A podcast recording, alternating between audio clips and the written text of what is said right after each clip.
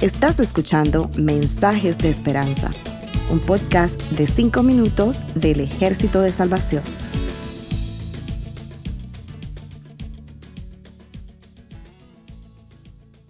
Hola, soy el mayor Josué Prieto del Ejército de Salvación. Hace un tiempo atrás, un coach de desarrollo de liderazgo nos dijo a mi esposa y a mí que todos los seres humanos tienen tres necesidades básicas, creer, pertenecer y transformarse. La frase en inglés usa tres palabras que comienzan con B, believe, belong, become, lo que hace fácil recordar la frase. Esa frase me fascinó. Siempre había dicho, enseñado y predicado que la mayor necesidad del ser humano era la necesidad espiritual. Y cuando esa necesidad no está cubierta, entonces las personas tratan de llenarla con otras cosas, algunas de ellas sanas, otras peligrosas, como el alcohol, las drogas, satisfacción de placeres egoístas y muchas otras cosas más. Pero cuando escuché esa frase comprendí que la necesidad espiritual es mucho más complicada de lo que yo creía. Desde luego que la necesidad espiritual es acerca de tener la presencia de Dios en nuestras vidas. Pero, y es aquí donde las cosas se ponen interesantes, para tener a Dios en nuestras vidas tenemos que creer en Él, pertenecer a Él y ser transformados por Él. Maravilloso. Pero aunque sea maravilloso, no es simple. Veamos las implicaciones. El primer elemento es creer. Ya he dicho en otras ocasiones que creer va mucho más allá de solamente saber que Dios existe.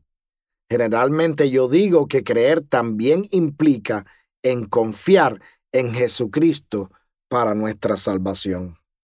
Por otra parte, el tercer elemento, es decir, ser transformado, va a depender de nuestra disposición a dejar que el Espíritu Santo nos regenere.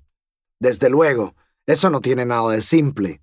Implica muchas cosas y está relacionado con conceptos teológicos como la santificación, el libre albedrío, y esas cosas requerirían mucho más que cinco minutos para ser explicadas con el segundo elemento, es decir, con la necesidad básica de pertenecer, las cosas se complican aún más. En primer lugar, porque la lógica humana y las leyes físicas no tienen nada que ver con esto.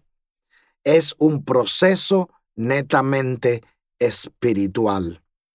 Podríamos simplificar diciendo que tenemos la necesidad básica de pertenecer a Cristo pero eso no fue lo que Jesús enseñó en los Evangelios. Veamos cómo Jesús dijo. En Juan 14:20 leemos, En aquel día ustedes sabrán que yo estoy en mi Padre y que ustedes están en mí y que yo estoy en ustedes. Unos versículos más adelante, en Juan 15 del 4 al 5 leemos, Permanezcan en mí y yo en ustedes Así como el pámpano no puede llevar fruto por sí mismo si no permanece en la vid, así tampoco ustedes si no permanecen en mí. Yo soy la vid y ustedes los pámpanos. El que permanece en mí y yo en él, éste lleva mucho fruto, porque separado de mí, ustedes nada pueden hacer. Jesús nos está diciendo que esto es un camino de dos vías. Ser salvados significa pertenecer a Cristo, pero también significa que Cristo nos pertenezca. Ya estamos en medio de la temporada de Navidad. Hemos estado escuchando mensajes, hemos estado leyendo no solo el inicio de los evangelios de Mateo y Lucas, sino también las profecías del Antiguo Testamento sobre el Mesías que había de venir. Y una de esas profecías es la que encontramos en Isaías 9:6. Porque un niño nos es nacido, un hijo nos ha sido concedido. Sobre sus hombros llevará el principado, y su nombre será Consejero admirable, Dios fuerte, Padre eterno y Príncipe de paz. Y ahí mismo, en las palabras de esa profecía tan hermosa, encontramos que Jesús es para nosotros tanto como nosotros debemos ser para Él. Un niño nos ha nacido. Es lo que dicen los padres de un bebé. María y José posiblemente lo dijeron. Pero la promesa no es solamente para María y José, es para nosotros también. Los ángeles que le anunciaron a los pastores el nacimiento de Jesús también usaron la frase similar que leemos en Lucas 2.11. Hoy, en la ciudad de David, les ha nacido un Salvador, que es Cristo el Señor. Les ha nacido. Es de ustedes. Cristo nos pertenece.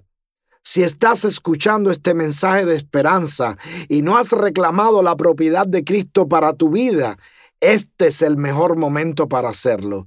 Cristo puede ser tuyo tanto como tú puedes ser de Él. Que tú estés en Él y que Él esté en ti. Que el Señor les bendiga. Gracias por escucharnos. Para conocer más sobre nuestros programas, por favor visita salvationarmysoundcast.org. Dios te bendiga.